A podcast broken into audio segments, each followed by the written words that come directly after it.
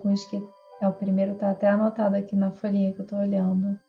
Eu lembrei, mas na verdade é um sonho engraçado, não tem nada de. Eu, eu quando eu era. Eu até hoje sou fã do Iron Maiden. E quando eu era mais nova, eu era muito fã do Iron Maiden. E eu tenho uma amigona minha que a gente tinha um, sempre, né, foi fã do Iron Maiden, tinha o sonho de subir no palco com a Iron, da gente ter nossa própria banda de rock e tocar junto com Iron e com Ozzy, pá. É, e aí um dia eu dormi, eu sonhei que o Iron Maiden estava tocando no meu quarto. E aí eu acordava, olhava assim, levantava assim na cama, sentava na cama e o Bruce Dixon estava tocando bateria na minha frente assim, blá, blá, blá, blá, blá. Eu falava, caralho, Bruce, caralho, Bruce. Só que eu tava com muita vontade de fazer xixi. Aí eu segurava assim e falava, porra, eu preciso muito mijar, preciso muito mijar. E eu virava pro Bruce e falava assim, porra, Bruce, calma aí, cara, calma aí que eu vou dar um mijadão. Sensacional. Falava, cara, eu... calma aí que eu vou dar um mijadão, eu já volto e tal. E eu lembro que eu saía, contornava ele, ia no banheiro dar um mijadão, voltava. Ele continuava com a bateria. Foi o primeiro sonho que eu me lembrei. Fantástico.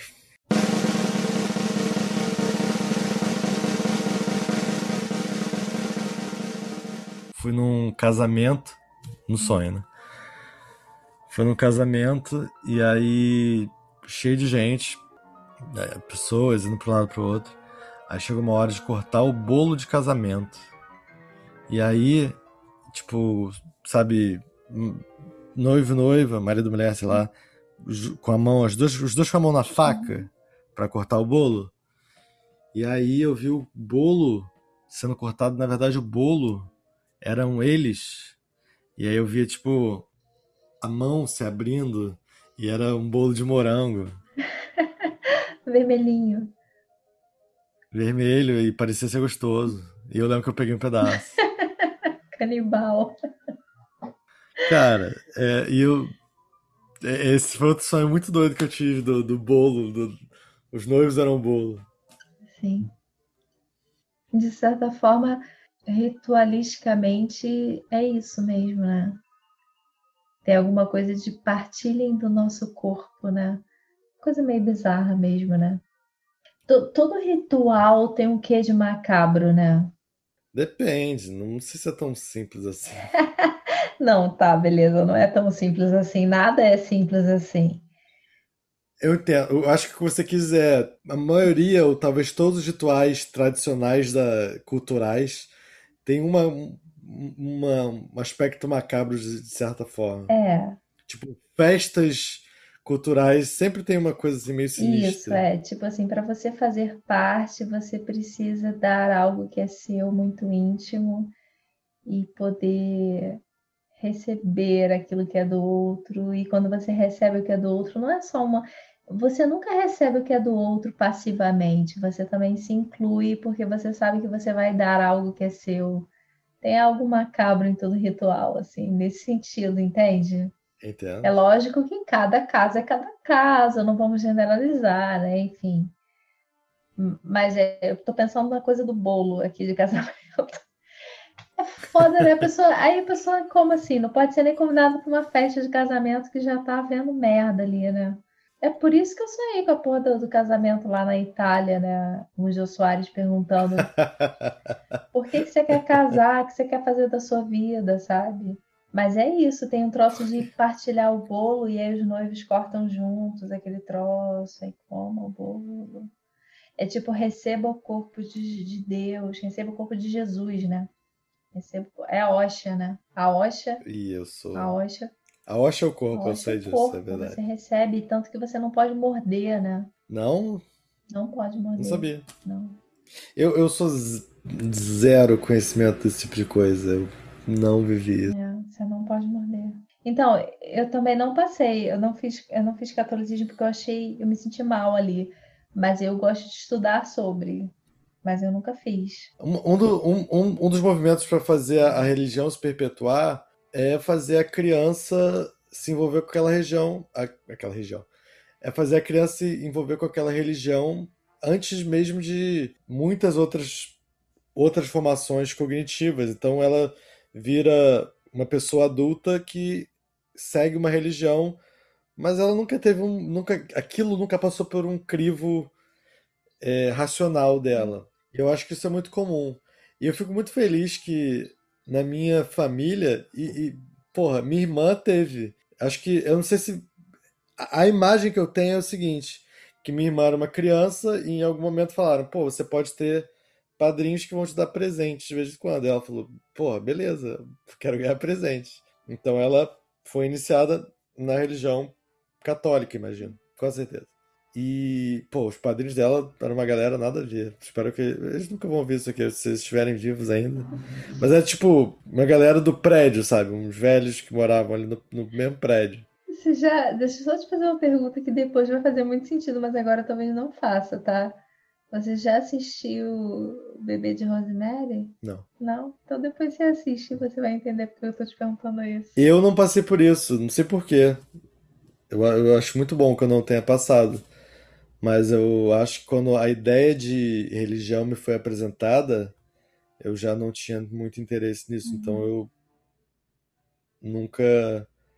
Eu estudei sempre em colégio religioso. Eu, eu estudei colégio católico, em colégio franciscano, mas eu me mantinha meio a parte disso.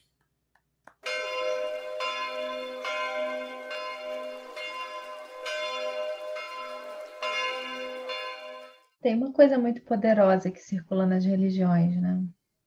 Mas é sempre um exercício, eu diria que é o um exercício de, de, da caverna de Platão, sempre, né? Você sempre precisa sair Sim. da caverna. Eu eu quando eu era mais nova, eu, é isso, eu nunca quis, nunca senti afinidade para fazer catolic, é, primeira comunhão, essas coisas. E meus pais me deixaram livres assim para isso, né? É, mas ao mesmo tempo não deixaram de me apresentar as coisas. Então assim, eu tenho uma avó que é a, a minhas duas avós, a materna e a paterna, né? É, a materna já está a paterna já está em outra dimensão e a materna está aqui nesta. As duas sempre muito católicas. A minha avó portuguesa e a minha avó brasileira, as duas muito católicas. Meu pai tem uma parada mais espírita que eu curto mais, assim. Eu sempre fui, meu pai sempre me levou para centro espírita, isso fez mais sentido para mim. E aí minha mãe, uma determinada altura, me levou lá para a escolinha lá e deixou eu lá um dia para eu experimentar, para ver se eu queria fazer a primeira comunhão. Achei aquilo chato pra caralho, já não curti aquela vibe de estar tá lá dentro da igreja, não, tá, não sei o quê. Não quis fazer. Enfim, mas eu sempre acompanhei minhas avós. E aí o que aconteceu? A, e as minhas avós são muito próximas minhas. Eu tenho um afeto, eu tenho, uma, eu tenho o privilégio de ter uma relação afetiva. E eu digo privilégio porque, porque eu sei, até dentro da minha família mesmo, que não é uma coisa assim simplesmente dada, é uma coisa construída, você ter afeto pelos avós, sabe? E eu, eu tenho Sim. o privilégio de sempre ter tido uma relação muito afetuosa com todos os meus avós, sabe? E aí, o que aconteceu? Quando eu perdi minha avó, minha avó paterna, é, foi muito intenso assim para mim, porque é uma pessoa que até hoje eu sonho com ela, encontro com ela sonho e tal. Quando eu perdi minha avó paterna, eu entendi o que, que era religião de uma forma que eu nunca tinha entendido. Porque como ela sempre foi uma pessoa católica e a minha avó paterna era uma rezadeira, ela rezava para mim, ela tinha minha foto 3x4 junto da Santinha, e tudo ela me comunicava, e desde pequena que ela me passava isso, filha, rezo para você todo dia e tal. E ela falava sobre isso e tal. Quando eu perdi essa, essa pessoa na minha vida aqui nessa dimensão, eu falei, cara, eu senti que eu envelheci. Que foi me passado um posto, sabe? Tipo, ela não tá mais aqui, então quem vai assumir isso? Eu me senti meio descuidada, mas ao mesmo tempo eu recebia, eu, eu percebia que isso que ela tinha feito por mim aqui nessa vida, nessa terra, foi uma coisa que passou para mim. Que eu agora, que sou a pessoa mais velha, preciso cuidar de outra pessoa. E aí a religião católica fez sentido para mim. Não exatamente os dogmas católicos, porque eu sou eu não sou a favor de nenhum dogma, mas o cuidado, entende? E aí toda vez agora que eu me aproximo, que eu vejo, que enfim, tem alguma referência de igreja católica, para mim é uma questão de afeto. E assim, eu tenho uma liberdade de não seguir dogmas, mas ao mesmo tempo um cuidado de entender que a imagem, as imagens que são referenciadas à Igreja Católica me transmitem algo porque são minha formação. E que aí eu, enquanto agora uma pessoa que mais velha, assumi esse posto mais velha na família, eu tenho que eu tenho a responsabilidade de ter o cuidado sobre o mais novo. E isso para mim é religião, assim, no sentido mais pleno, sabe? Não, não os dogmas, mas você assumiu o posto de ser mais velho numa linha. Um sentido mais essencial. Isso, isso. E de você cuidar de outra pessoa. Você, você, você, você poder reconhecer que você foi cuidado e você receber isso e você passar para outra e agora cuidar. Tipo, agora eu sou eu, eu sou madrinha do meu sobrinho, né? Eu fui na, na igreja católica e eu sou madrinha dele. E a minha irmã também não é católica de dogmas, mas a gente levou essa conversa, sabe? Do tipo, qual é o sentido disso? E eu falei para ela, falei, olha, para mim o sentido é esse, para mim o sentido é você conseguir amadurecer e você cuidar de outra pessoa. Você se, você, você sentir que você está sendo cuidada. E é isso. Entende? Entendo. Isso está de certa forma relacionado com os rituais sinistros.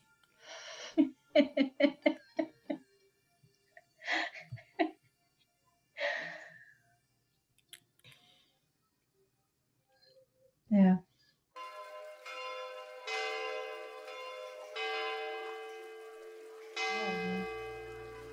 Quando eu era tipo bem, mas não quando eu era criança, eu nunca me vi com a idade que eu tinha. Eu sabia o que as pessoas esperavam de mim. Eu sabia o que eu precisava responder, que era aquilo que esperavam de mim. Mas eu sabia que aquilo que esperavam de mim, eu só estava respondendo porque era aquilo que esperavam de mim, mas que não era eu. Na verdade, eu diria que uma, uma grande narrativa que altera a forma como eu trato as pessoas ao longo de quase toda a minha vida e eu comecei. E por isso que eu digo, eu acho que por volta dos 29, 30 anos é quando você começa a enfrentar esse tipo de coisa que eu vou falar uhum. agora. Eu acho que perceber você percebe muito antes, mas enfrentar de verdade rola aos 29, 28, 29, 30. E no meu caso é o seguinte, quando eu era muito novo, eu me achava muito inteligente. Eu, tipo, eu era tratado como criança e eu falava, gente, vocês são todos idiotas, porque estão querendo que eu entenda algo idiota, eu já entendi há muito tempo. Então eu tratava tudo como eu já sei isso. Eu tratava tudo como eu já sei. Isso foi a minha infância inteira. Eu já sei isso. Só que começou a chegar um, um tempo da minha. que eu comecei a, a chegar na, na idade adulta, que eu mantive essa atitude. Eu mantive essa atitude só que eu não sabia nada. Então rolou uma defasagem que eu falava, ah, porra, gente, estão me falando essas coisas, já sei tudo, sei me virar. E eu acabei criando essa uma, uma imagem muito mais de, de, muito mais conhecimento do que real conhecimento. Uhum. E sem querer, eu, eu, eu acho que eu fui ao mesmo tempo que eu quando eu era criança, eu realmente sabia, eu realmente eu acho que era uma criança um pouco à frente das outras. E eu não era a única criança, não. Eu lembro que na, eu tinha um amigo na quarta série e a gente ficou amigo na hora. Por quê? Porque pra gente, todo mundo ali era idiota. A gente era muito mais inteligente que todo mundo. É, a gente tirava 10 em todas as matérias. A gente tinha. A gente brincava de bafo, uhum. sabe? Sim. Figurinha. Uhum. Cara, a gente nem tinha. A gente nem comprava. A gente nem comprava álbum uhum. de figurinha. A gente só pegava emprestado uma figurinha e voltava do recreio com 30, porque a gente era. O rei do bafo, o rei do bafo. Essa era a imagem que a gente tinha de nós mesmos. E o que é uma imagem é, muito perigosa, porque não significava que a gente era melhor do que ninguém, significava que a gente tinha tido um amadurecimento um pouquinho mais rápido. Só que amadurecer um pouquinho mais rápido naquela hora atrasou, pelo menos a mim, que eu não posso falar pelo, por esse meu amigo, a, me atrasou muito depois, em que eu achava que eu já sabia tudo e eu, na verdade, não sabia Sim. nada. Mas, eu, mas aí eu me. Eu acho que eu me apaixonei por essa imagem de saber tudo. Então eu não sabia nada, mas eu, eu escondia o fato de não saber nada. E eu demorei, acho que até os 29, 28 para de fato aceitar isso e ir em busca de algo mais tangente.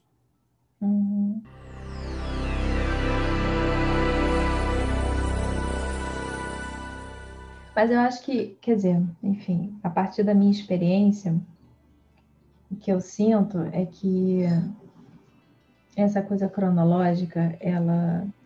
Assim, eu, te, eu tenho amigos, eu normalmente, durante a minha vida, a maior parte da minha vida, eu sempre convivi com pessoas mais velhas do que eu. Eu sempre fui a pessoa mais nova da turma. E, e aí eu acabo, depois de um tempo que eu fui acabando tendo, eu fui tendo uma relações de, com pessoas mais novas, mas a maior parte das pessoas, meus amigos, tipo, eu tenho uma amigona minha que tem, sei lá, mais de 50 anos e que ela me liga todo dia e tal, enfim, amigona de falar merda e tal, mais de 50 anos, e é isso, tem amigos de 60, eu tenho uma galera muito mais velha do que eu, que é muito amiga. E de frequentar festa, de frequentar é, grupo de estudo, porra toda. Mas, pô, você não sente que, que há uma diferença? Então, é isso que eu ia te falar agora. É, o que faz a grande diferença para mim, tanto que eu identifico assim que pessoas que estão na mesma vibe que eu, é, não, tem, não, não tem a ver com idade cronológica, tem a ver com, com certas coisas que essas pessoas passaram na vida. Tipo assim, é, eu, eu, eu não te falei isso, assim, mas é, enfim, é o momento de falar eu, eu, eu tenho uma coisa na minha vida de, de eu ter perdido pessoas que são, foram, são pessoas muito importantes na minha vida e que eu perdi essas pessoas muito cedo, pessoas muito novas. Isso fez uma diferença assim, brutal é. na minha vida. E eu sinto essa conexão com, com pessoas que já passaram mais ou menos por essa coisa, entende? E ao mesmo tempo eu sinto uma desconexão, é, é isso que eu já vivia, me fez pensar certas coisas e lidar com a vida de certa forma que que parece que eu já passei por coisas que pessoas mais velhas ainda não passaram. E aí às vezes eu sinto uma distância muito grande com pessoas mais velhas, mas porque não passaram por isso. E às vezes eu sinto uma conexão muito grande com pessoas mais novas porque já lidaram com essas coisas, sabe? Então não é exatamente uma coisa de, ah, eu tenho 40 anos, eu tenho 30, eu tenho 20. Não é exatamente isso. Mas é a forma como as pessoas estão vivendo. Para mim, eu posso estar fazendo um julgamento super superficial. Eu adoro super superficial, não sei porque, adoro essa super super. Enfim, que de certa forma isso se reflete em você me dizer que é, lida bem com rotina? Eu lido bem com rotina? É, com não mudança. Com mesmo. Eu? Você sempre falou isso. É, eu falei. Beleza, vamos, vamos usar palavras diferentes. Você, vou falar as palavras que você falou. Você tem dificuldade com coisas novas. Ah, então, eu tenho muita dificuldade com conhecer pessoas novas, mas a, a rotina para mim não, é lógico que existem exceções. Mas, por exemplo, ó, vou te dar um exemplo prático. Tem uma amiga minha que é que ela me conheceu, sei lá, em. Porra, que ano que a gente tá, caralho? 2021. 2021. A gente se conheceu em 2000 e. Sei lá, 2010. Porra, muito tempo que a gente já se conheceu. Beleza, mais 10 anos. Meio assim, todo mundo que já me conhece, todo mundo que me conheceu depois dos 5 anos de idade, para mim é novo. Tá? Então, Lembro assim, disso. Uhum. pessoas para mim é complicado, porque eu, e vou entrar no signo, tá? E porque isso faz parte, tem, tem a ver, cola comigo isso. Eu sou uma pessoa desconfiada e eu. Escorpião.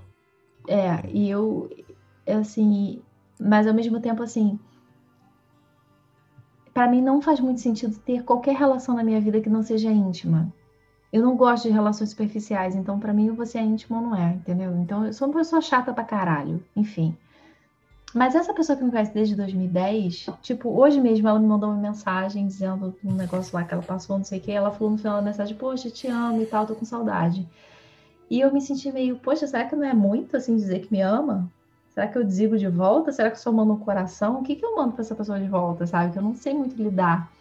Porque a intimidade para mim é uma parada muito poderosa, mas ao mesmo tempo é difícil, sabe? Eu não, fico, eu não sou aquela pessoa que te conhece você e fala assim, ai, sabe, já tô te abraçando no primeiro dia, tô tipo, ai, meu amigo, miguxo. Eu não sou a pessoa do miguxo. Odeio gente de miguxo. Ai, meu miguxo. Não, não consigo. Não é miguxo, não existe miguxo. Que porra é miguxo, sabe? Mas assim, a parada da rotina é, é o, o grande desafio da minha vida é rotina. Eu odeio rotina. Odeio rotina. Odeio cotidiano. Eu tinha entendido diferente, eu tinha entendido interessante isso. Porque eu, eu lembro quando você falou da, de pessoas novas, eu, eu tinha entendido como coisas novas, tudo novo. Não. Só pessoas. Só pessoas. Só pessoas. Coisas novas para mim, tipo, é, o grande desafio da minha vida é conseguir manter uma rotina. Eu não, eu não consigo, odeio o cotidiano cotidiano para mim é, é um desafio, assim. Eu Mas você de... do ponto de vista da, do, da mesmice ou da instabilidade? Da mesmice ou da instabilidade? Eu vou explicar. Para você, é, é, é, é, se torna impraticável, se torna chato, porque é sempre a mesma coisa. É, é, que é a questão nuclear da, da rotina que é a mesma coisa. Mas tem gente que não gosta da rotina porque tem dificuldade de manter uma rotina por instabilidade eu preciso sempre ter a possibilidade de outra coisa. E normalmente, e é isso, quando eu tô tranquila na minha vida, eu tenho sempre a possibilidade de, eu vou fazer um dia de cada forma diferente, assim, o que, o que é, é a conexão com o fogo, né?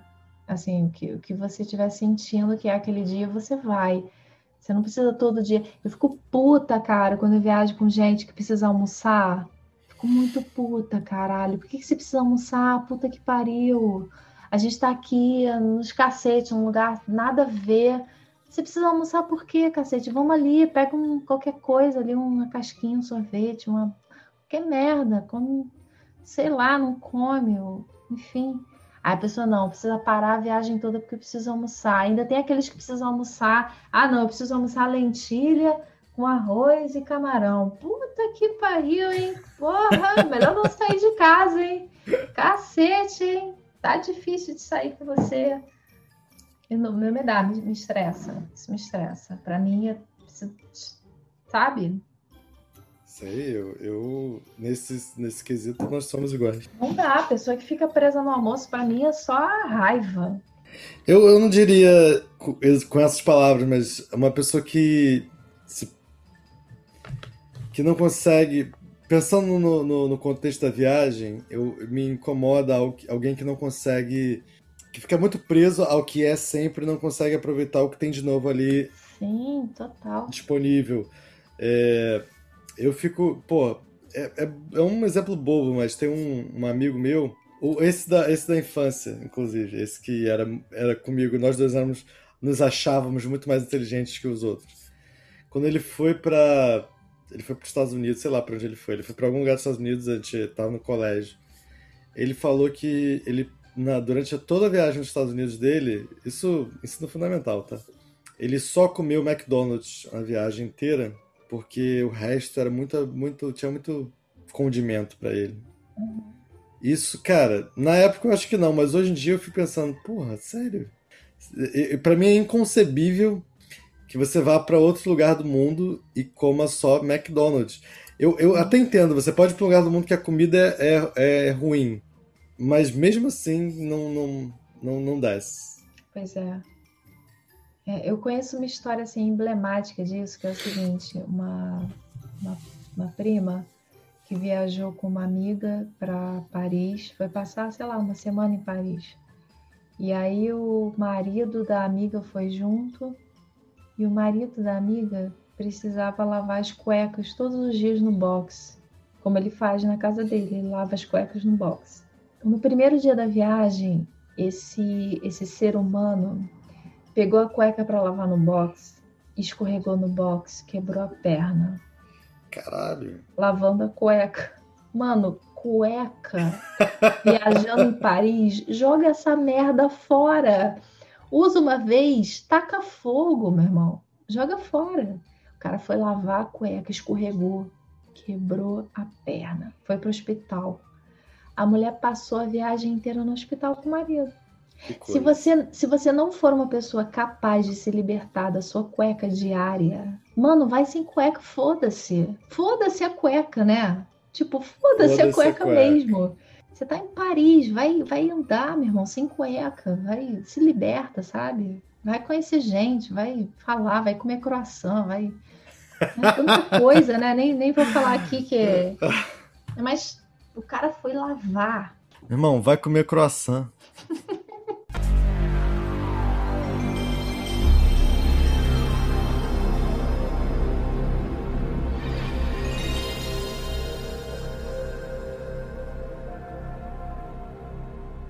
Então, se eu fosse, se eu fosse escolher assim uma pessoa, ah, se algum dia você for entrevistado assim na TV e tal, e, quem seria? Eu escolheria pessoas, eu escolheria o Abu Janra, que é uma pessoa que já não está mais nessa dimensão. Ah, nossa, nossa, Abu Janra. É.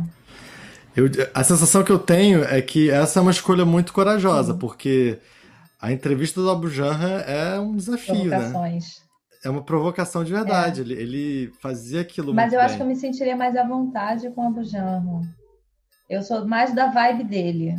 Entendo. De estar tá ali buscando uma verdade, de estar tá buscando uma intensidade, talvez.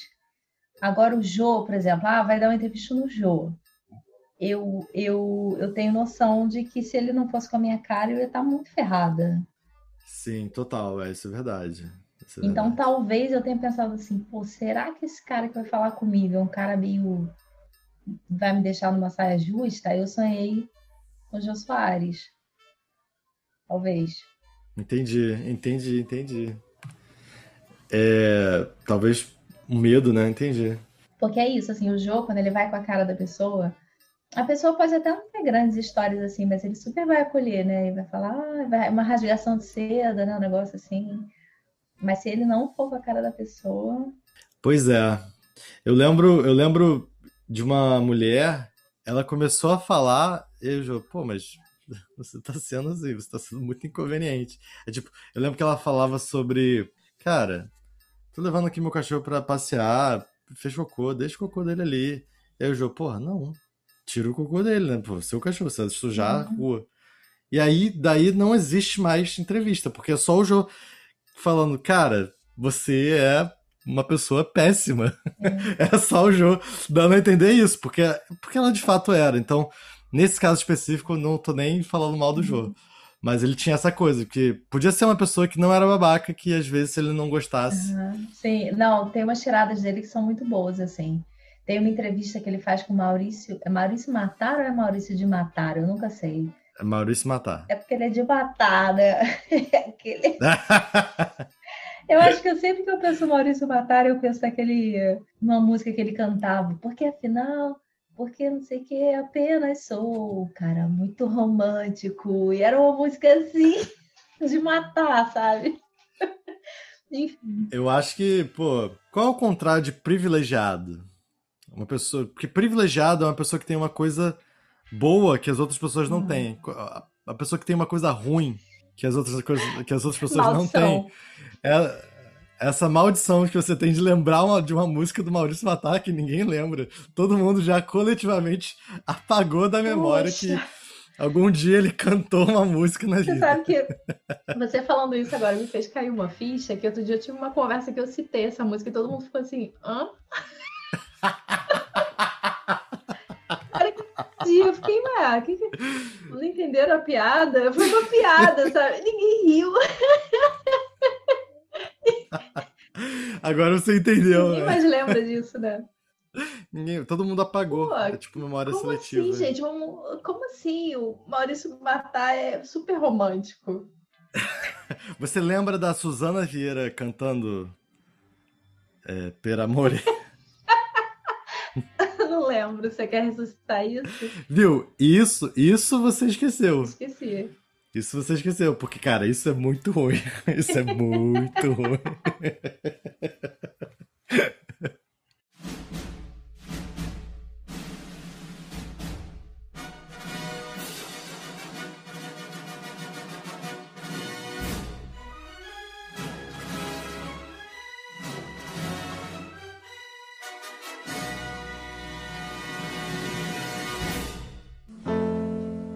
Pe, pe, pe, per... Cadê a letra, gente? Põe a letra aí pra ela, pô. Per amore. Hai mai fatto niente solo. Per amore. Hai sfidato il vento.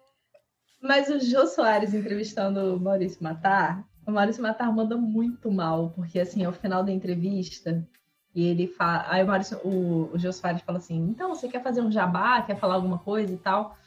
E aí ele fala assim: então, se tiver ainda alguém acordado assistindo esse programa, porra, pra quê? aí Jô Soares. porra. Aí o Jô Soares faz aquela cara mesmo, assim, tipo, como assim, né? Não tem ninguém assistindo o meu programa? Aí ele fala o número ele dá um cartãozinho pro Jô Soares, o Jô Soares rasga o cartão. É, fala assim, ah, pra que isso? Não tem ninguém assistindo essa merda mesmo? Tipo, Então, essa é a parada do Jô Soares que, de certa forma, eu admiro. Ele tinha personalidade forte.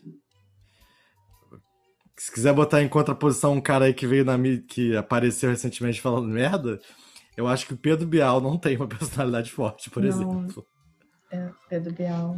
Eu, eu não curto, não, não sou da vibe. Tem uma galera que super admira, né? Eu não. É, eu, eu, eu também não.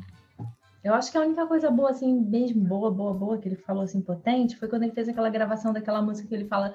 Ah, se eu pudesse recomendar uma coisa para as pessoas e tal, usem filtro solar. Aí daí, ponto final, acabou, não precisa falar nada. Aquele foi o, o auge É, do Pedro Bial, né? Usem filtro solar. É isso, gente, usa filtro solar.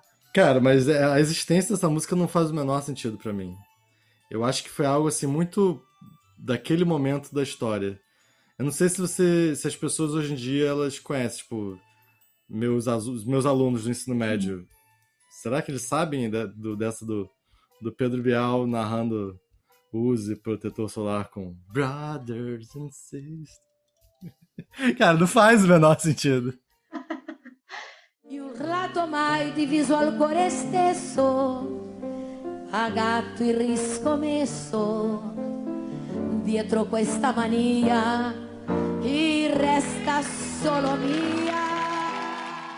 Eu acho que eu não sou uma pessoa chata pra viajar, mas ao mesmo tempo eu tô no movimento de me tornar uma pessoa um pouco mais chata pra viajar, porque eu não sou chato pra viajar porque eu, eu, eu tenho essa coisa de aceitar muito o outro e me moldar em relação ao outro. Mas eu tô no movimento de contrário a esse, então eu tô no movimento de me tornar uma pessoa um pouco mais chata, pelo menos. Isso aí, sabe o que, que é isso? De acordo com o seu mapa astral, Uhum. isso aí é o seu Marte em Gêmeos, cara. Marte em Gêmeos é foda. Martin Gêmeos é foda. Marte em Gêmeos, ele se molda com, de acordo com o ambiente. É uma- É uma merda, cara. Você tem que pensar sobre isso. Eu Martin penso muito Gêmeos. sobre isso. Pensa Agora eu só.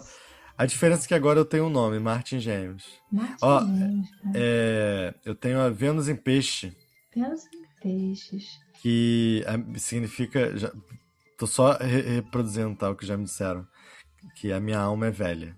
A sua alma é velha. Minha alma é velha. Entendi. Mas isso faz sentido pra você? Eu acho que tá de acordo com a minha Não, narrativa só, que eu acabei sua- de relatar sua- aqui pra você. O, o seu, a sua Vênus em peixes, eu diria que é mais, aí a gente volta à conversa que a gente já conversou, né? Sobre o Maurício matar, né? Afinal, porra, por que que eu não consigo lembrar a porra do refrão? Que bom, acho que você Não, deveria. não, que bom não. Peraí que eu tenho o Google. Peraí que eu vou procurar aqui. Um cara muito romântico do Maurício Matar. Um cara... Ah, muito... romântico. Porra, achei aqui, ó. Vou botar aqui até pra você. ó.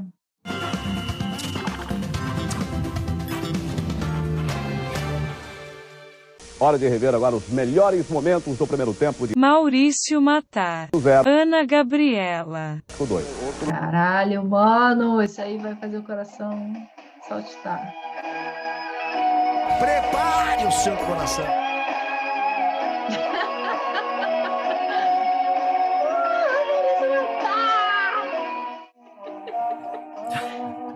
Tá emocionado? Eu sei que você tá emocionado. Eu tô emocionadíssimo. A emoção toma conta de mim.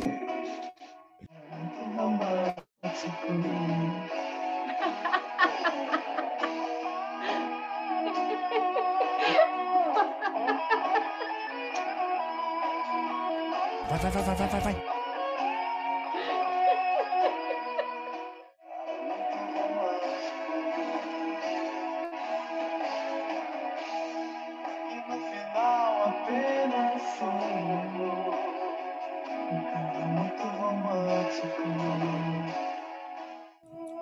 cara muito romântico. Porra, cara.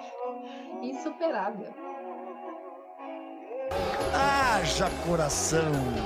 Arrasou, Maurício Matar. Profundo. Então, isso aí é, é a sua Vênus, cara. Ah, é? Minha Vênus, é. Um Vênus cara muito romântico. é um cara muito romântico.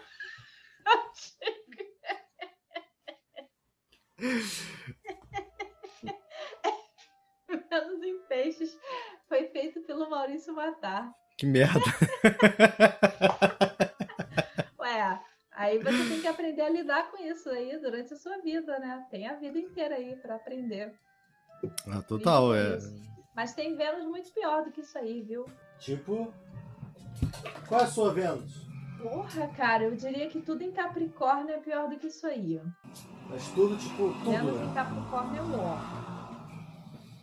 Pô, Vênus em, em peixes é maravilhoso. Eu gosto de Vênus em peixe. Pô, não tenho muita conhecimento pra concordar, não, mas que bom. Você respondeu qual é a sua Vênus? Ah, mas eu vou responder, mas você não entende nada de signo.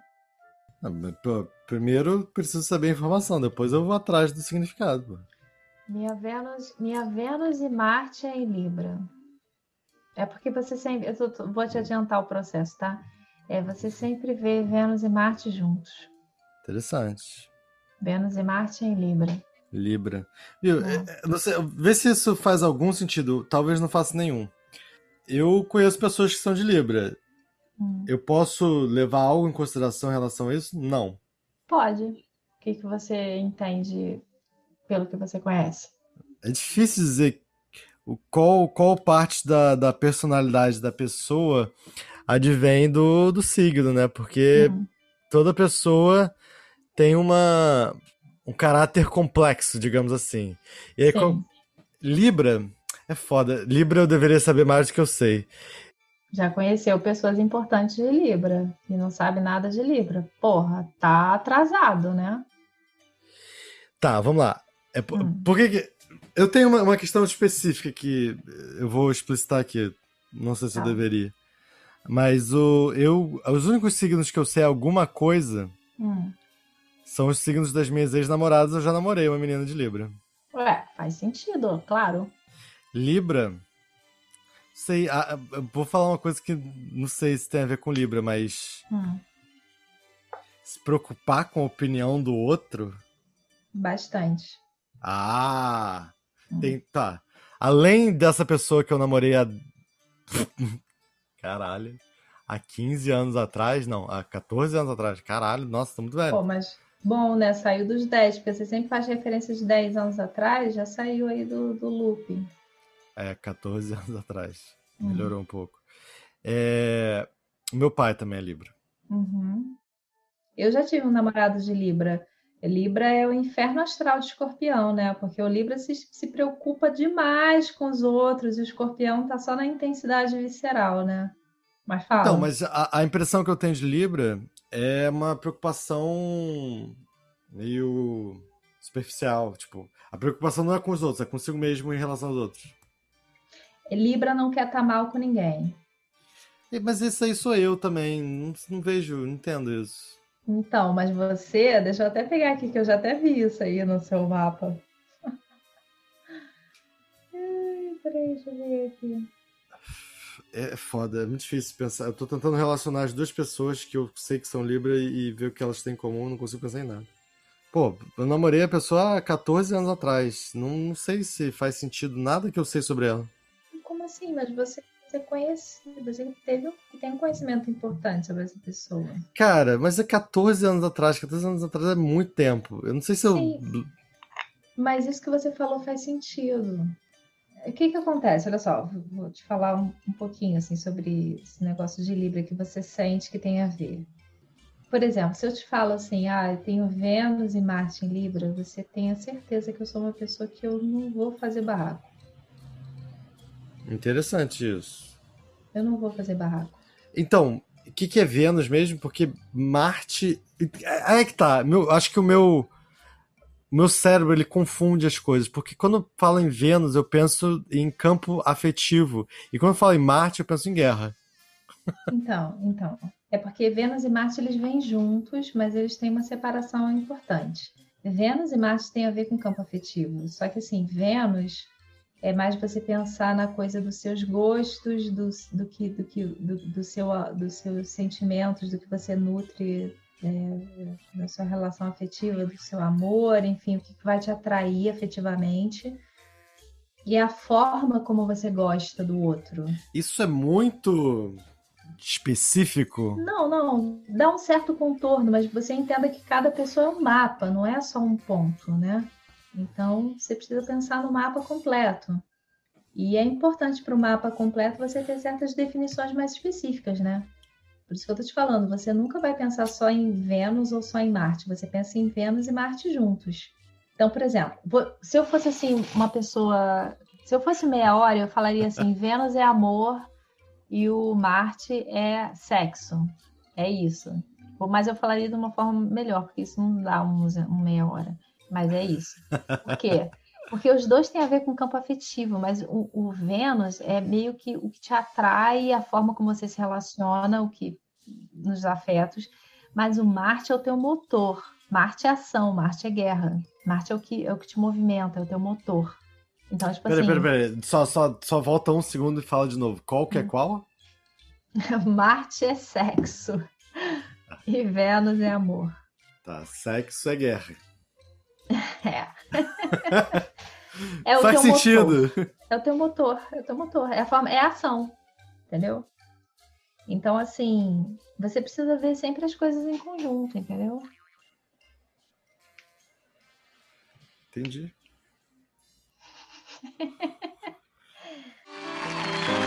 per amore hai mai fatto niente conosco per ricominciato e devi dirlo adesso quanto di te ti hai messo quanto mi Mas isso- esse negócio de Libra faz total sentido. Eu, às vezes, eu me irrito. Eu tenho, enfim, já tive uma relação aí na minha vida importante com Libra que foi muito complicada, porque Libra se preocupa muito com essa parada de, de estar bem com todo mundo. Mas você disse que você se preocupa também, só que esse negócio, se eu se preocupar, é porque você tem o Marte em Gêmeos, cara. Peraí, peraí, vamos lá, vamos lá. Marte em Gêmeos, Marte guerra, guerra é sexo. Em Gêmeos, Gêmeos é Ai, indeciso. é, é complicado. Muito complicado. Terrível. Eu diria que é um dos Marte assim muito complicados. Mas, vamos lá. Gêmeos.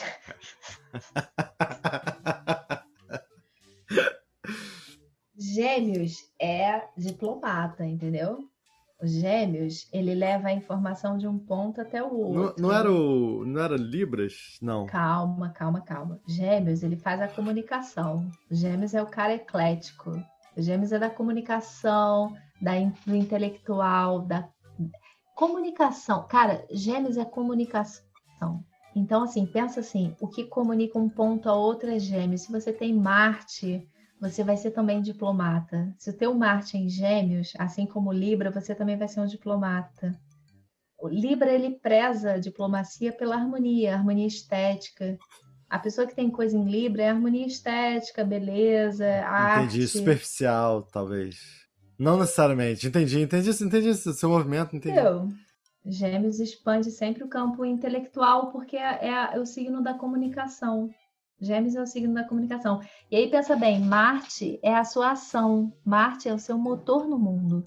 Se você tem Marte em Gêmeos, significa que o seu motor é a comunicação. Aquilo que você tem para se movimentar no mundo é a sua comunicação. Interessante isso aí. Eu estou investindo, né, nesse momento. Pois é. Não é à toa que você está fazendo um podcast. Não é à toa que. Mas eu, eu comecei o podcast com esse intuito mesmo. Então. Ser questa bugia. Desculpa se eu desafinei um pouquinho. Rita, bom demais. Suzana Vieira, galera. Tem CD da Suzana agora. Eu. O meu. O que foi? Fala. Por favor.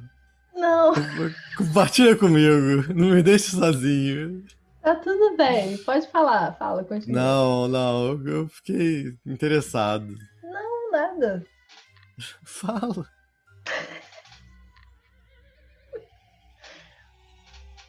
Vamos ficar com esse aspecto, que é bacana. O que que. Isso é muito. É bacana.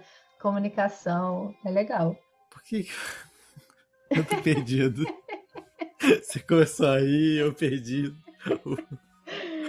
Foi mal. Fala aí, fala aí que você ia falar. Eu não lembro mais. Eu não faço ideia do que eu ia falar. Poxa. Quer que eu bote uma música do Maurício Matar? Não precisa. Qual será o signo do Maurício Matar, gente? Deixa eu ver aqui. Eu tenho é certeza que é leão. Será que ele é peixes? Leão? Eu pensei em leão. É? Eu acho que ele tem essa. Eu acho que ele tem Será? essa coisa Será de que querer aparecer. Ah, é possível. Vamos ver. Olha, acho que eu achei o mapa inteiro do homem, hein? Incrível. Olha! Que sedução! Ele é um cara romântico, né? Ele é muito romântico. Eu, eu acho que não, na verdade. Uma pessoa que faz uma música dizendo Não, que é um cara não. romântico não é romântico. Ele é Ares. Eu pen- penso que Maurício, Maurício Matar e minha irmã têm alguma coisa em comum. A sua irmã é Ares? Minha irmã é Ares. Olha, o Maurício Matar e sua irmã têm alguma coisa em comum.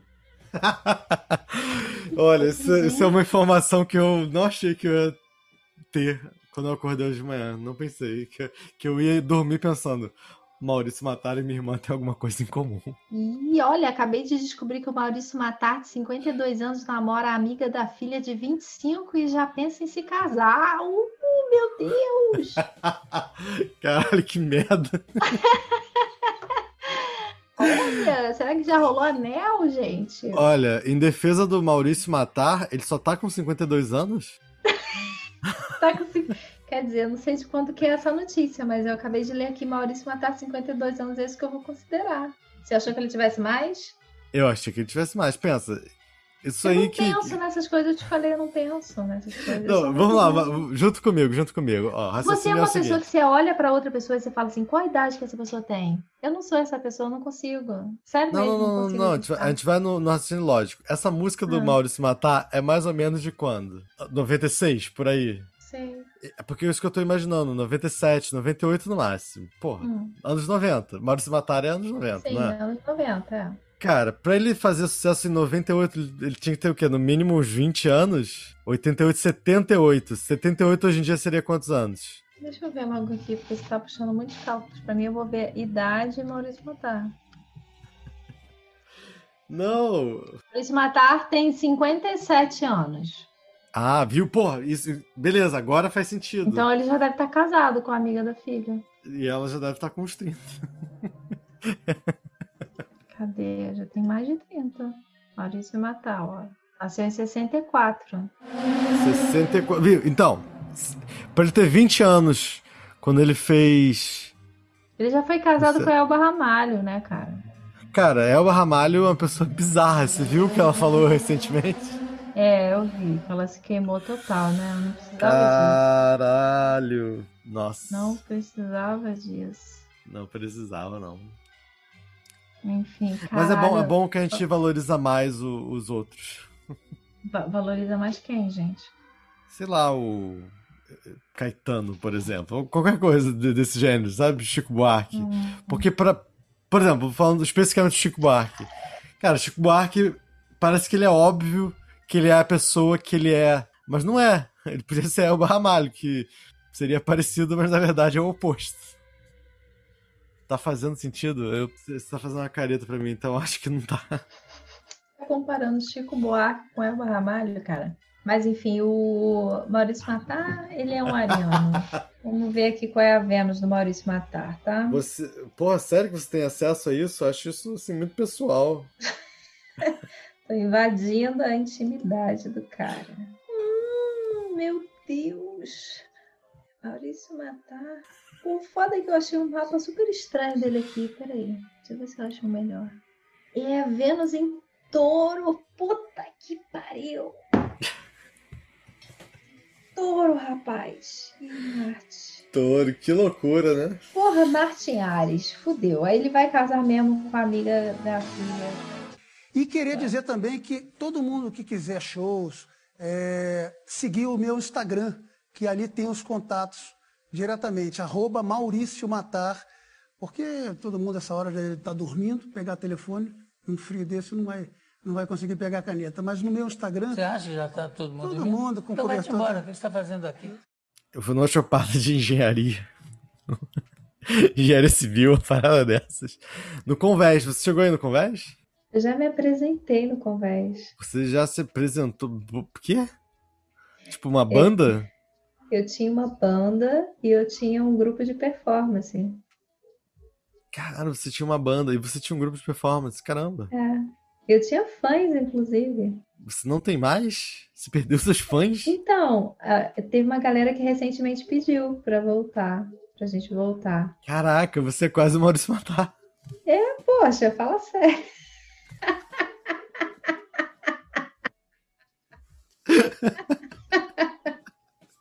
Eu sou quase Maurício Matar. Olha só, um cara romântico. Um cara romântico. Eu ainda preciso aprender um pouco com o Maurício Matar. Mas Com eu tô no certeza. caminho, cara. Eu tô no caminho. Quem não precisa aprender com o Maurício Matar, né? Poxa.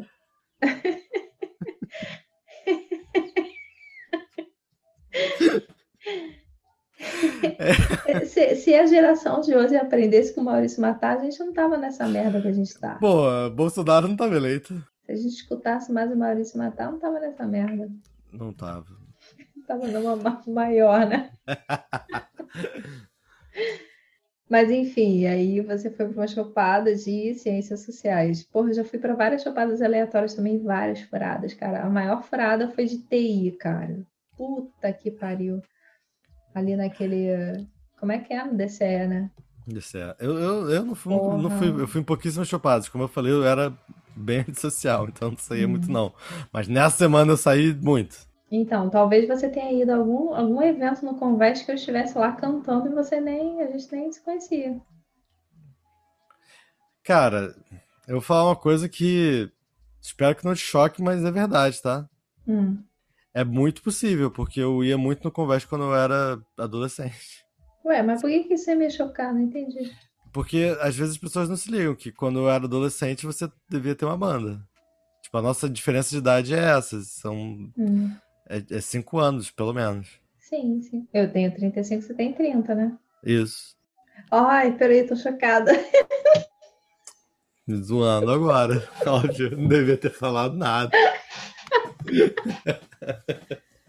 Gente, mas É. quando eu tinha, quando eu tinha banda, você não era nem nascido. É.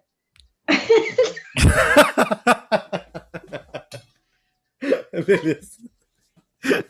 Não, eu tinha banda, eu tinha banda no início da faculdade. Eu comecei a faculdade com É 17 anos. justamente que eu falei. Ah, Eu tinha 12 anos, realmente. É, 17. Eu comecei a... aí aí eu tive, eu tive banda, sei lá. Qual o nome da sua banda? Ah, minha banda já teve vários nomes. Só que ela se é o nome definiu mais por- marcante? Então, o último nome que foi o nome que se tornou o grupo de performance, que é Papoula Neon. Pô, é um nome maneiro. Acho que foi dos 18 aos 20, mais ou menos. Você não tinha nem nascido, assim. Não, aos 20 anos, quando você tinha 20 e eu tinha 15, é. Pô, já fiz várias apresentações no Convés. Teve uma emblemática, inclusive, que o garçom derrubou a porra toda, que tinha um grito no meio da performance, cara. Caralho, era um grito que parava geral, o garçom derrubou a merda toda no chão e todo mundo parou, assim. Porra, eu nunca soube de performance nenhuma lá, eu queria ter ido. Mas, lembra, ah, voltando, não perdendo o fio. Eu nunca fui a muita chopada, não. Eu fui no máximo umas três ou quatro. Contando essas duas, que foi um dia, uma depois da outra. Bebi saque. Tava eu e um amigo meu que não fala mais comigo. E aí, a gente tava nessa festa e eu nunca. Esse, ele era a pessoa que me levava, sempre, né? Toda, toda a minha vida é isso. Eu nunca pegava ninguém. Eu. Eu nunca peguei ninguém. É a história da minha vida, eu nunca peguei ninguém. E. Então, ele, ele era a pessoa que, tipo, tentava me ensinar esse tipo de coisa. Cara, e aí uma, uma garota veio falar comigo. Eu poderia falar o nome dela, porque eu lembro. Eu acho melhor Não, não. é melhor, é melhor não, né? T.F. o nome dela. Hum. E foi muito engraçado.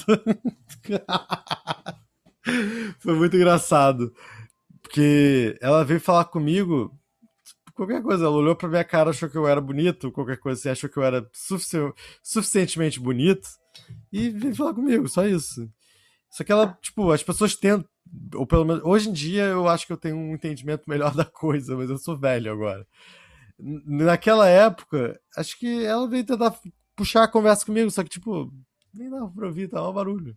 E aí ela falou alguma coisa, o que, que você faz? Eu falei, ah, eu faço letras. E eu falei pra ela que eu era escritor, porque nesse momento eu sempre vou e volto, nesse, nisso que eu falar agora. Mas nesse momento eu tava no momento que eu falava, pô, sou escritor. Tem que falar pras pessoas que eu sou escritor. Foi, foi antes de eu lançar meu livro. Eu falei pra ela que eu era escritor. E aí a gente dançou um pouco e, e a gente deu um beijo e, e acabou. Foi, foi tipo, a gente deu um beijo. Um beijo, sei lá, eu, eu que não sabia fazer aquilo, não entendi se estava certo, se estava fazendo direito. É, é normal isso? Tipo, ela. Né? Enfim. E... E aí ela. Depois eu, fui embora também. Eu, eu tinha bebido bastante nesse dia. Eu tinha bebido no dia anterior eu bebi nesse dia também. Eu- esse dia eu lembro que eu bebi saquê. Fui pra lá, bebi, eu tinha bebido saquê e lá eu bebi, sei lá, gummy. Qualquer coisa horrível que as pessoas servem enchopada. E, aí eu fui embora e beleza. E, só que nesse momento que eu falei com ela, que eu falei que eu era escritor, é, a gente trocou o celular e eu falei que eu ia escrever um poema pra ela.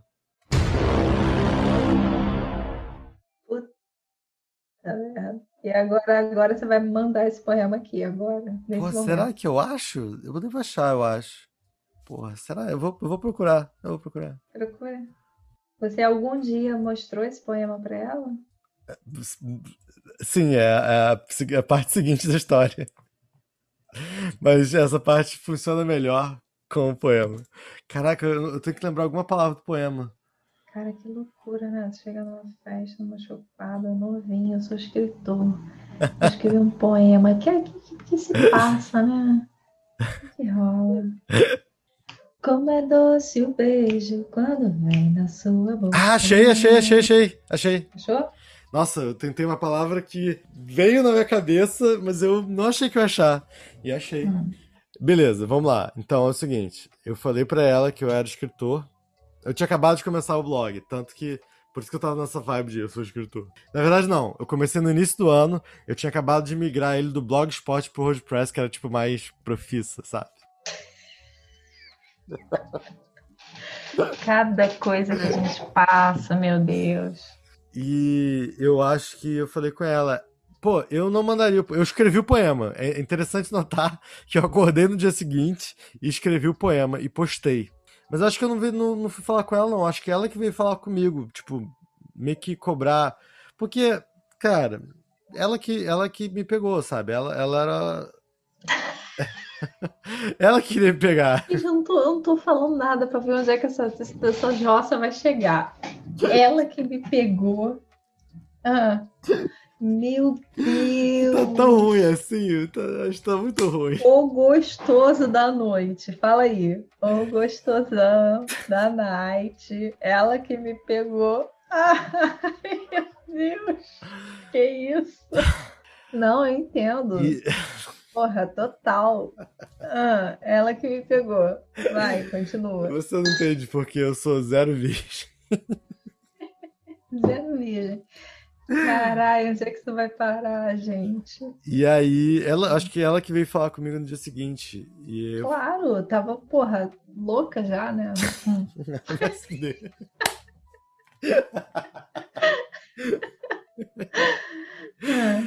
E eu, aí eu mandei o link do, do poema que eu tinha escrito, porque eu já tinha escrito. E esse poema aqui. Você quer que eu leia ou você quer que eu te mande?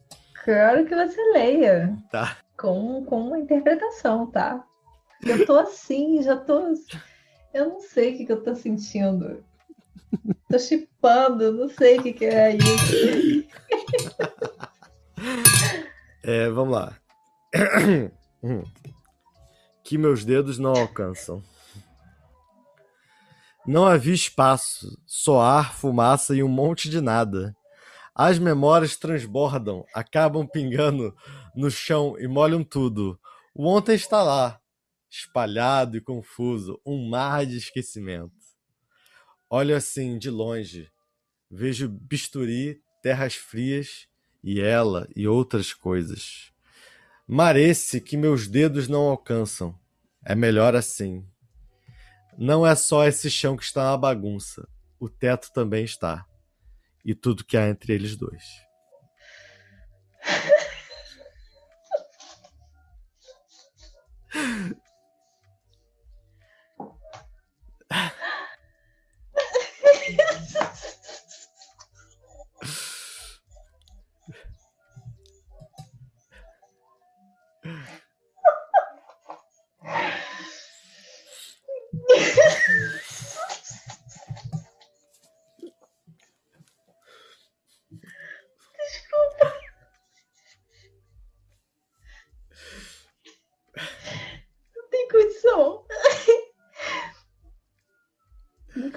pensando agora? Sabe o que eu tô pensando agora? Que desgraça. Não, que desgraça, que desgraça que é. Que é o percurso amoroso, né? A coitada, ela gostou de você.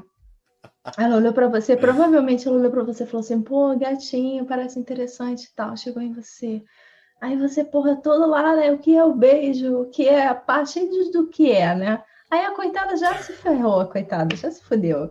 Aí, porra, tu vai escrever um poema, escreve esse poema todo confuso, coitado. Olha pro teto, olha pro chão, o espaço entre nós, o espaço entre nós. Puta que pariu, coitada, né? Se fodeu. Você entendeu esse poema? É, olha só. Eu tô pensando no poema. Eu não sei se eu entendi, eu não posso dizer se eu entendi. Eu tô, eu tô remetendo à experiência da, da, da nossa. Eu acho que todo mundo passa por um, por um processo complicado, né? De, de encontros amorosos, assim, que, porra, nessa idade é uma merda, né? É isso que eu tô rindo. É, e eu tô pensando no poema do, do, do- Carlos Drummond, sabe? É, peraí, foi? peraí, esse, esse eu acho que é um dos poemas que eu sei de cor, um dos poucos, assim. É, o amor é privilégio de maduros. Você sabe mais ou menos qual é esse? Peraí, deixa eu Não, lembrar. não sei. Amor é privilégio de maduros, estendido sobre a mais estreita cama, que se torna mais larga e relvosa, roçando em cada poro o céu do corpo. É isto, amor. O ganho não previsto, o prêmio subterrâneo e coruscante. É, leitura de relâmpago cifrado que decifrado nada mais faz sentido. Enfim, ele desenvolve mais um pouco e ele chega à conclusão de que amor é privilégio de maduros. E eu tô. Porque na hora que você falou isso tudo e me vê a imagem sua, assim, dessa chopada, nesse negócio que. É a chopada, né? Chopada, chopada. Todo mundo que faz chopada sabe o que é chopada. E você sabe que. Você sabe das suas furadas. Todo mundo já entrou em muita furada, tipo, de chopada, de olhar, "Ah, olha, eu tô interessada e tal. E é uma furada.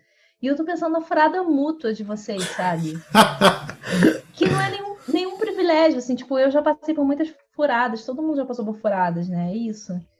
Eu quero dizer que não terminei a história. Ah, meu Deus. Ah, E aí eu mandei esse poema pra ela. e aí? Vou, vou ler de novo pra você prestar atenção no poema. Que meus dedos Poxa não vida, alcançam. levei uma bronca agora. Ah. Não, não havia espaço, ar, fumaça e um monte de nada. As memórias transbordam, acabam pingando no chão e molham tudo. O ontem está lá, espalhado e confuso, um mar de esquecimento. Olho assim, de longe, vejo bisturi, terras frias, e ela e outras coisas. Vale dizer que bisturi era porque ela fazia curso de enfermagem, terras Ah, ia frias, perguntar. porque ela era de Friburgo. E essas são as duas únicas informações sobre ela que eu lembro. Olho assim de longe, vejo bisturi, terras frias e ela e outras coisas. Marece que meus dedos não alcançam. É melhor assim. Não é só esse chão que está uma bagunça, o teto também está. E tudo que há entre eles dois. Presta atenção agora às sutilezas do meu poema. Eu teria ficado apaixonada no mesmo instante. O que, que aconteceu com a, com a pessoa? Foi isso, é, exatamente. Ela teve essa reação. Hum. Ela ficou extremamente interessada em mim. E você?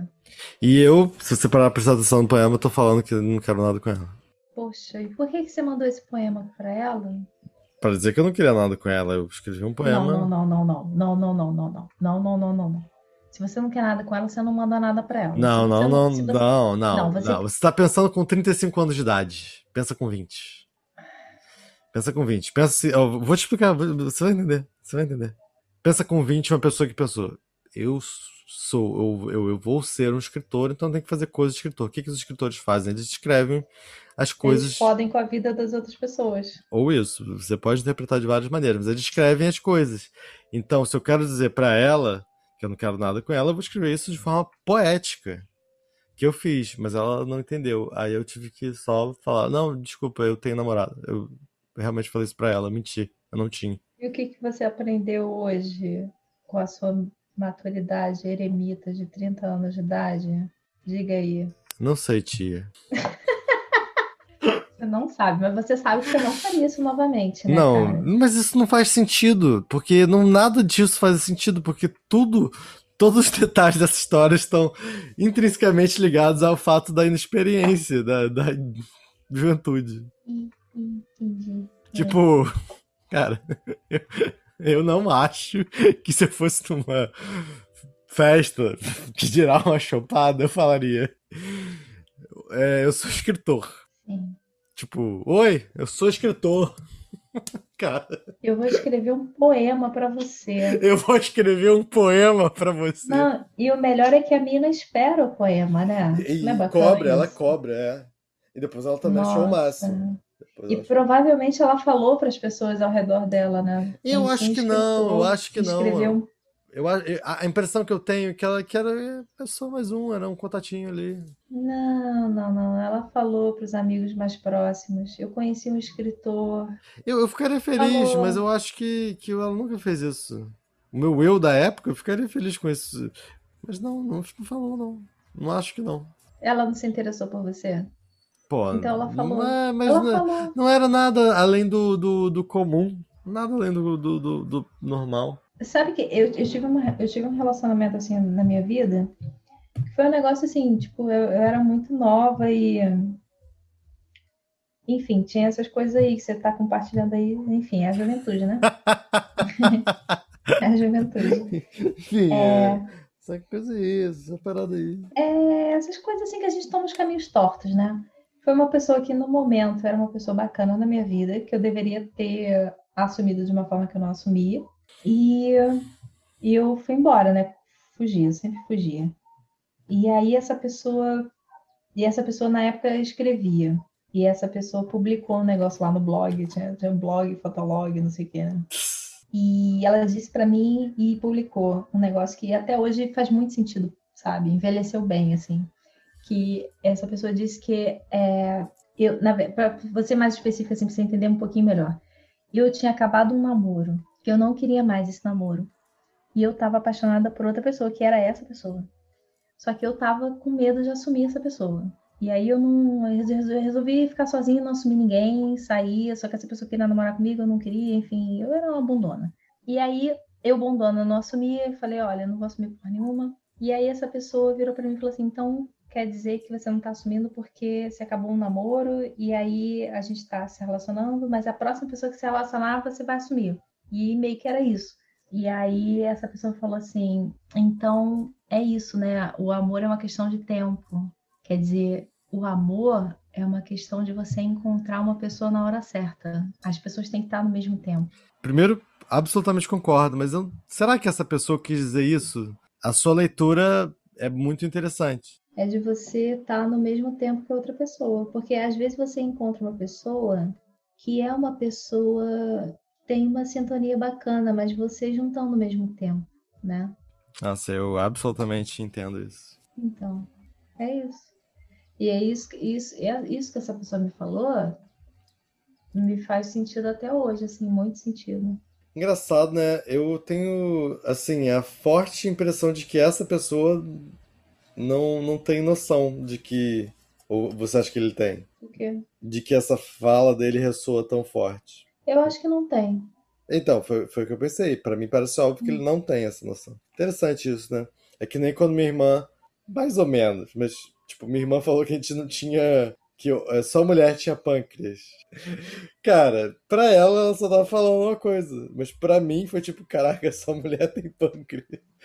Eu não sei o que é um pâncreas, mas só mulher tem pâncreas. Então, na hora que ela falou isso, ela esqueceu no segundo seguinte que ela falou aquilo. Mas eu guardei aquilo para sempre. Dadas as devidas proporções, é por aí.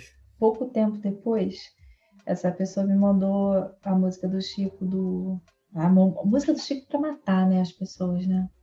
Aí Geralmente. ele me mandou a música do Chico do. É, não se afogue, não, que nada é pra já. É pra matar, né? Bom, bom, porque quem mata com Chico é bom. Eu admiro. É, sim. Alguns anos depois me reenviou essa, essa música. Amor é uma questão de tempo. Sim, você encontrar uma pessoa na mesma sintonia, né, que você. Às vezes você, eu já já sei muito isso, assim. Tipo, tem pessoas que eu já me relacionei que hoje em dia, se, eu- se eu tivesse se eu tivesse encontrado essas pessoas hoje em dia, daria super certo. Mas no momento que eu encontrei, não deu. E vice-versa. Mas também, o momento que eu tô, eu só tô nesse momento porque já deu merda antes. Sim, é, eu, eu tô entendendo. Você tá entrando na onda de física quântica aí, efeito borboleta. É. Se você não tivesse feito aquilo, você não estaria aqui, estaria em outra realidade. Eu acho engraçado porque as pessoas lembram uma parte muito ínfima da gente, que a gente nem faz ideia. Tipo, os alunos, meus alunos antigos lembravam trejeitos meus que eu nem sabia que eu tinha, sabe? Eu falei uma coisa um dia na aula que eu não lembro, mas eles nunca esqueceram. Então a gente tem dificuldade de entender como a gente é visto pelo outro. Tem um trecho do Philip Roth que é muito bom sobre isso. Viver é entender as pessoas errado, entendê-las errado, errado e errado, para depois, reconsiderando tudo cuidadosamente, entender mais uma vez as pessoas errado. É assim que sabemos que continuamos vivos, estando errados.